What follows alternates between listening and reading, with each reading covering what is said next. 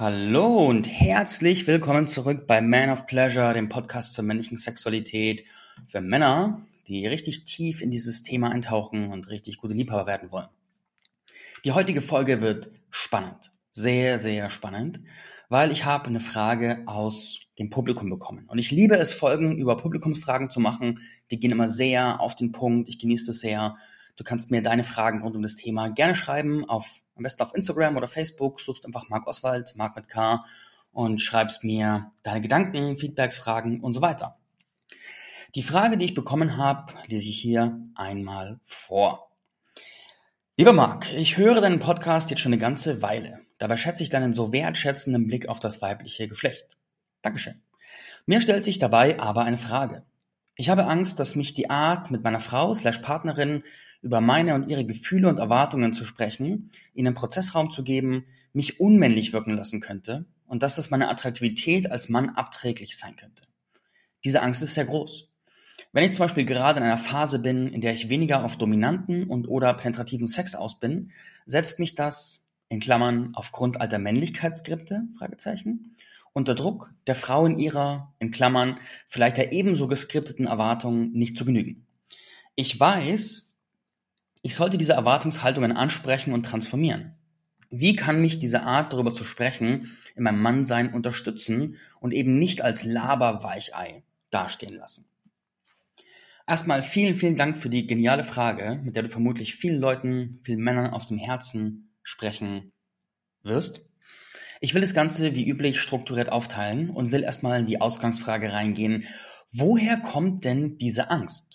Weil diese Angst ist mir nicht unbekannt. Ich habe mit der selbst hart zu kämpfen gehabt und weiß, dass es vielen anderen auch so geht. Aber wo kommt es denn her? Der Hintergrund, die Entstehungsgeschichte dieser Angst ist folgendes. Du hast es schon in deiner Frage gesagt, es ist ein altes Skript. Wenn wir einen Blick in die Stereotypen der Männlichkeit werfen und in die Vergangenheit gucken, in die Gegenwart, dann gibt es quasi in der westlichen Kultur gewisse Vorbilder, was es heißt, ein Mann zu sein. In der Regel sind es jetzt nicht so, also die, lassen wir mal die Bewertung in der Qualität dieser Vorbilder weg, sondern gehen einfach mal in die Beobachtung. Bis vor ein paar Jahren war das stereotypische Bild eines kraftvollen Mannes eine Mischung aus John Wayne und Vin Diesel. Früher, also wir können, das ist ganz spannend, weil wenn wir in Film und mediale Kultur gucken, dann sehen wir, wie, wenn Leute quasi männliche Vorbilder darstellen in Filmen, dann reflektieren die oft gesellschaftskulturelle Bilder. Und früher war der starke Mann eben der John Wayne, der einsam durch die Wüste geritten ist und dann allein die Welt gerettet hat und die Frau gerettet hat und so weiter. Das war früher das Bild von so geht Männlichkeit in richtig. Das Ganze hat sich relativ stark relativ stark gehalten und ich weiß gar nicht, wie lange es her ist, 10, 15 Jahre, da war Vin Diesel, so Triple X, der starke Mann. Introvertiert, ruhig, in sich gezogen, harter Kerl, viel im Einstecken und ähm, relativ wenig am Fühlen, weil das einfach nur ablenkt, aber tief im Inneren doch ein gutes Herz, das dann im entscheidenden Moment rauskommt und so weiter. Das sind die Bilder, die wir, mit denen wir aufgewachsen sind, wo wir gelernt haben, so soll Männlichkeit aussehen. Und wenn wir uns dann in der Gesellschaft umgucken, das heißt, in, wir gucken uns die Stars an, wir gucken uns die Politiker an, die bekannt sind, dann ist die Frage, haben wir da Vorbilder für eine gesunde Männlichkeit? Was, was wird uns eingeprägt? Was wird uns eingeimpft als, als Bild, was richtig ist? Und wenn du dich umguckst, wirst du feststellen, ja, ja, das ist, was es ist. Und es ist eine Reflexion unseres kollektiven Bewusstseins. Und diese Reflexion führt aber nicht unbedingt dazu, dass du als Mann dich richtig geil entfaltest und gut bei dir bist, sondern sie führt genau zu der Konsequenz, die du jetzt spürst, wenn das, was in dir lebendig ist, diesem Verhalten widerspricht, das du da gesehen hast. Und das, was ich hier in diesem Podcast teache, widerspricht dem Verhalten dieser Klischeebilder um Längen. Ich bin quasi der Anti-Held, was das angeht. Das ist also, ja. Und dementsprechend arbeiten in dir unbewusste Systeme, die sagen, hey Typ, das ist falsch. Und wahrscheinlich wird deine Frau zu dir sagen, die wird dich bestrafen, wenn du so bist, weil das ist falsch, weil die dieselbe Idee haben wird, was richtig ist. Und dementsprechend hör auf damit und tu es erst gar nicht, weil sonst verlierst du den Status. Du hast dir vermutlich in den letzten Jahren, hast du vermutlich auch viel Arbeit in dich selbst reingesteckt, um diesem Bild der Männlichkeit besser zu entsprechen. So, und jetzt hast du die Arbeit reingesteckt, jetzt bist du so, dann hast du vermutlich auch von vielen Frauen das Feedback bekommen, dass deine Entwicklung in diesem Stereotyp dich besser gemacht hat, stärker gemacht hat, schöner gemacht hat und so weiter. Und natürlich hast du Angst, dieses Privileg jetzt zu verlieren. Das ist ganz natürlich.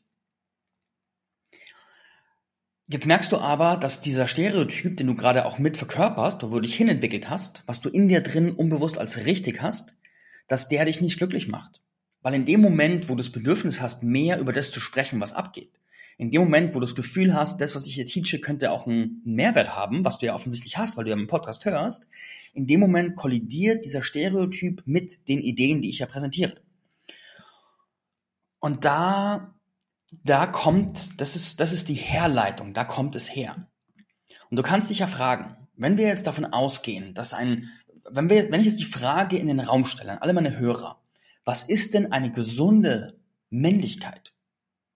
Und wer verkörpert als gutes Beispiel eine gesunde, geheilte Männlichkeit? Wer ist das Vorbild? Dann kann es sein, dass du ziemlich lange nachdenken musst. Weil wer ist denn sowohl in seiner Kraft als auch in seinem Herzen? Wer ist denn integer, wahrhaftig und kraftvoll? Wer? Wo? Auf wen können wir gucken? Dementsprechend, ja. So, wir sind mitten in einer Veränderung. Also ich prophezeie, dass die nächsten fünf Jahre es eine, ein Erdbeben geben wird, weil momentan, was wir momentan medial erleben, ist, wenn ich gerade, wenn ich über den Ozean gucke, Richtung USA, erleben wir an vielen Orten auch einen, einen Kampf gegen die alten Bilder, der ja, also man könnte ja, es ist so ein sehr zweischneidiges Schwert, weil es wird gegen die alten Bilder gekämpft, was ja theoretisch eine positive Entwicklung sein könnte, aber die Art, wie dagegen gekämpft wird, ist so, dass alle Qualitäten des alten Stereotypes schlecht gemacht werden. Und das ist ja einfach nicht die Wahrheit. Das ist ja völliger, das ist der größte Nonsens, den man tun kann. Das ist ein Kampf gegen Frauen und gegen Männer, wenn man das tut. Weil das Ergebnis, wenn man dann diesem medialen Trend folgt und versucht, richtig zu sein, versucht ein guter Junge zu sein. Und dann guckt man die Medien und den Fernsehen und so weiter und dann denkt man sich, ah, ich darf also nicht aggressiv sein, ich darf nicht kraftvoll führen, ich darf das alles nicht haben, sondern ich muss irgendwas anderes sein. Und herauskommen verwirrte, schwache Männer, die in sich drin den Samen haben, ihre Stärke auch zu leben, aber weil es ihnen verboten ist von diesem Bild, leben sie es durch passive Aggressivität, durch Feigheit, durch Hinterfotzigkeit und durch, durch richtig fiese Machenschaften. Also dann, es ist, es ist, es ist auch nicht leicht, in diesem medialen Umfeld zu einem kraftvollen Mann heranzuwachsen. Da kommen wir echt in einen großen Themenbereich, der einfach mies ist, der richtig mies ist. Dementsprechend, da kommt die Angst her und es braucht einiges, um da rauszukommen. Da gehen wir jetzt dann gleich darauf ein. Und was ich noch sagen wollte, die nächsten Jahre wird es uns da richtig schütteln und ich prophezeie, dass in einigen Jahren kraftvolle, herzzentrierte Männer, die beide Pole vereinen, dass die richtig Bühne bekommen werden. Und dass es da ein richtiges Domino tun wird, weil die Welt ist einfach bereit dafür. Und die ersten Vorzeichen, die ich sehe, also ein Vorzeichen, das ich wahrgenommen habe, ist zum Beispiel, wen ich persönlich ganz fein finde, ist zum Beispiel Russell Brand. Kennen einige von euch.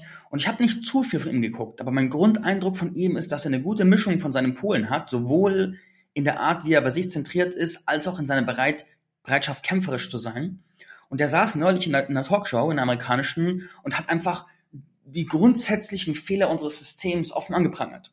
Und der Moderator hat versucht, ihn zu irgendwie so leise zu machen, und er hat aber es nicht zugelassen und hat da einfach seinen Mann gestanden. Und das war ziemlich episch. Und das hat auch eine ziemliche Welle im sozialen Medien gegeben, weil die Leute begeistert waren, dass jemand das offensichtlich angesprochen hat. Und das ist so ein Vorbeben ein, ein Vorbeben für das, was da auf uns zukommt, was meiner Ansicht nach ziemlich positiv sein wird.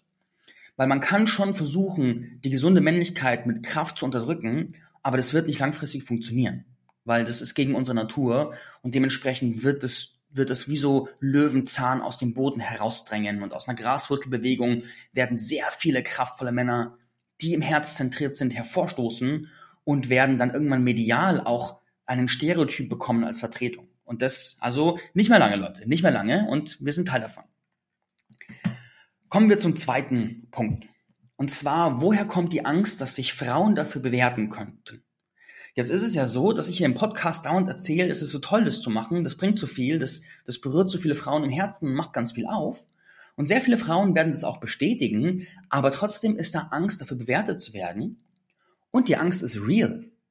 Die ist keine Fantasie, die ist real. Weil, ich sage dir jetzt schon, das wird passieren. Es wird passieren. Es werden Frauen kommen und sagen, boah, du Weicher, hör auf zu reden. Vögel mich jetzt in Hals Maul. Das wird passieren. Der Grund, warum es passiert, ist, sorry, Real Talk, weil du so hungrig nach Sex bist, dass du bereit bist, Frauen mit einem sehr niedrigen Bewusstsein zu daten. Punkt. Und in diesen Beziehungen zu Frauen, die an diesem Punkt noch nicht sind, die dieses Gewahrsein nicht haben, die selbst in diesem maschinellen Bewusstsein von du musst funktionieren, leben, die werden dich dafür, dass du anders bist, verurteilen. Weil sie sich selbst niemals den Raum geben würden, tiefer zu fühlen, sich wirklich zu fragen, was sie wollen und was wahr ist. Und deswegen darf auch keiner um sich herum das Recht haben, da zu sein. Und jetzt ist die Kernfrage, wie gut kannst du für deine Wahrheit Raum halten? Bist du in dir schon stabil mit dieser Wahrheit? Hast du in dir das Bild, dass es, dass es richtig und okay ist, da tief verbunden zu sein? Oder hast du in dir drin den, den Gedanken von, eigentlich hat sie recht, eigentlich müsste ich Maschine sein? Und wenn du in dir nicht stabil bist, dann bitte date solche Frauen nicht. Tu es nicht. Weil du tust dir selbst keinen Gefallen. Außer du hast einfach gerade Bock, Maschine zu sein. Ist ja auch geil. Aber grundsätzlich, wenn du gerade in diesem Wandel bist und gerade wenn du gerade eine eher eine tender, eine sensible Phase hast und eher fein bist bei dir, dann don't do it. Sondern date gezielt Frauen, die in diesen Bereichen höheres Bewusstsein haben.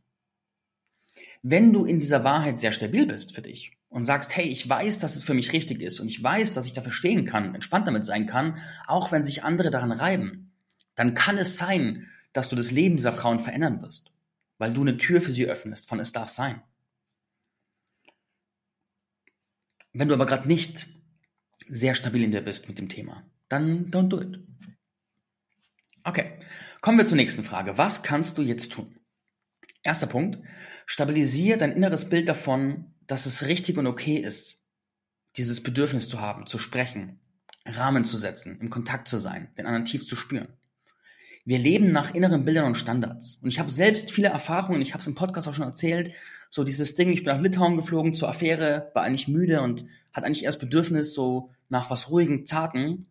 Und dann meine Partnerin da, meine Affäre hat gesagt, hey, jetzt vögel mich. Und ich habe mich halt, ich habe mich halt dahin drängen lassen, jetzt Ja zu sagen, obwohl ich es nicht wollte und hatte danach das Gefühl, dass ich mich selbst voll begangen habe und dass es einfach nicht gut war.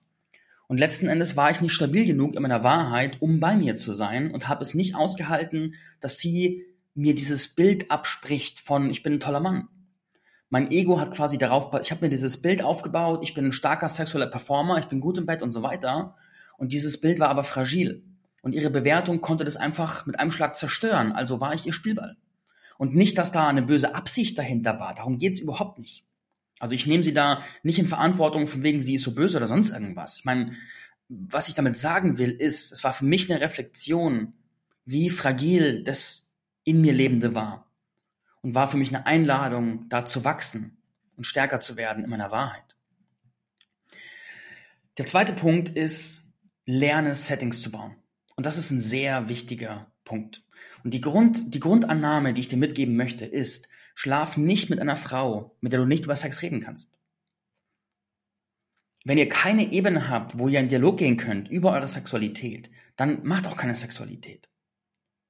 Das bringt einen Haufen Probleme mit sich. Also das kann auch total, es ist ein Glücksspiel. Es kann sein, dass es total gut läuft und alles cool ist, aber in dem Moment, wo irgendetwas nicht passt und was hochkommt in dir, wirst du feststellen, wenn dann mitten im Sex seid, dann plötzlich den Raum fürs Reden zu etablieren, ist eher anspruchsvoll.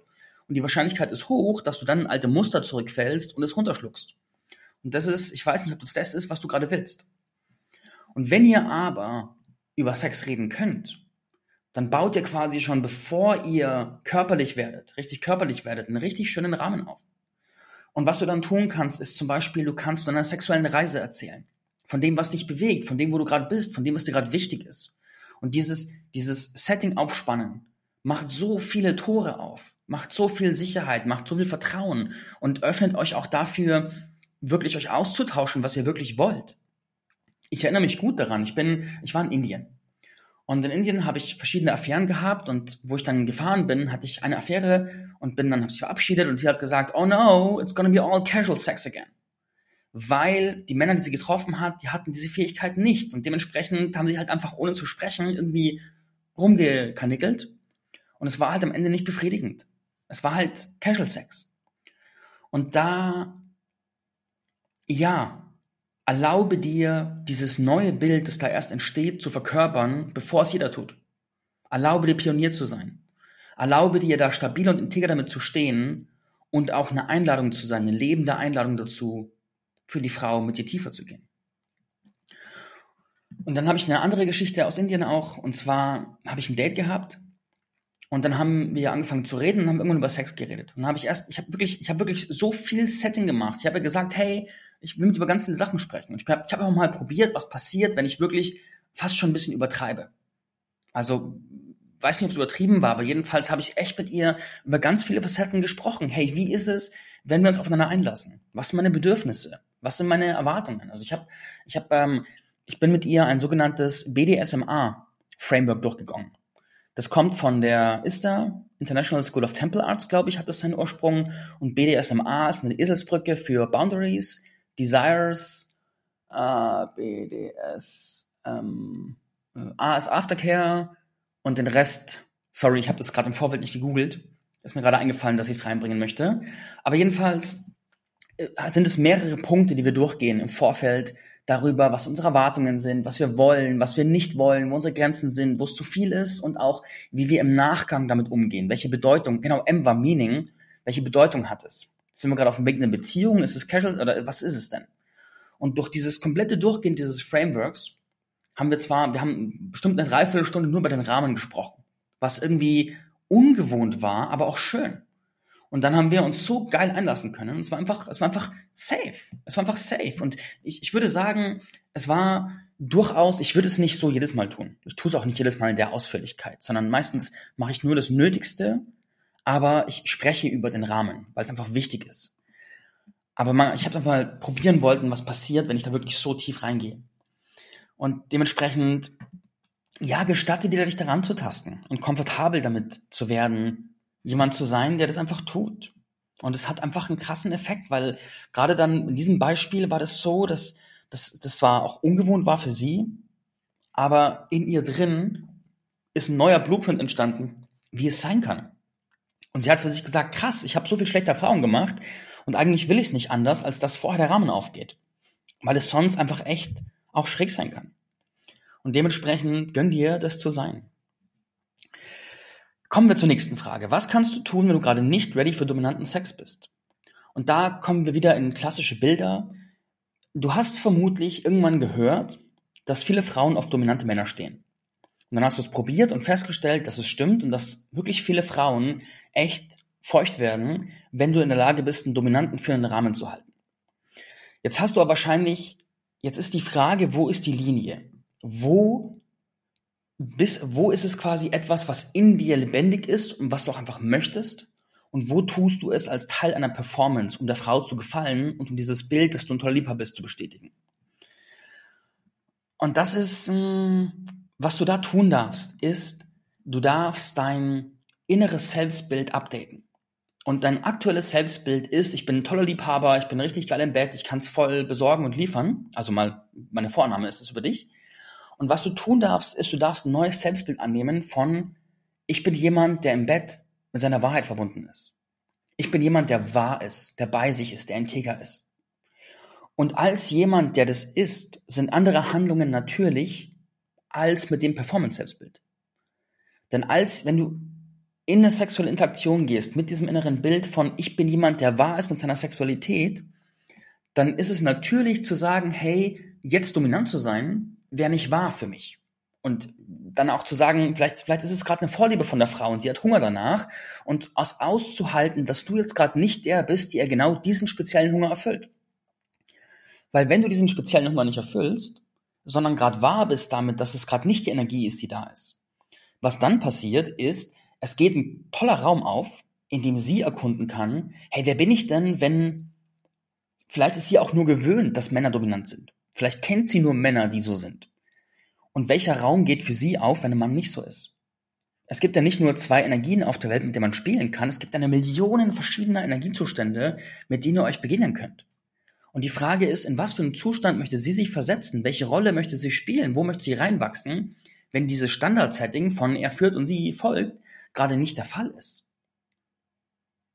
Sozusagen öffnest du mit diesem neuen Selbstbild eine Art Spielplatz, auch für sie. Und das kann was sehr Genussvolles sein. Vielleicht ungewohnt, aber auch sehr genussvoll.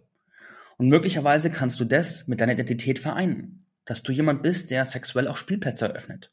Und nicht jemand, der sich über Performance definieren muss. Und wer weiß, vielleicht kann dich das total bereichern. Und wieder gilt, schlaf nicht mit ihr, wenn du nicht mit ihr reden kannst.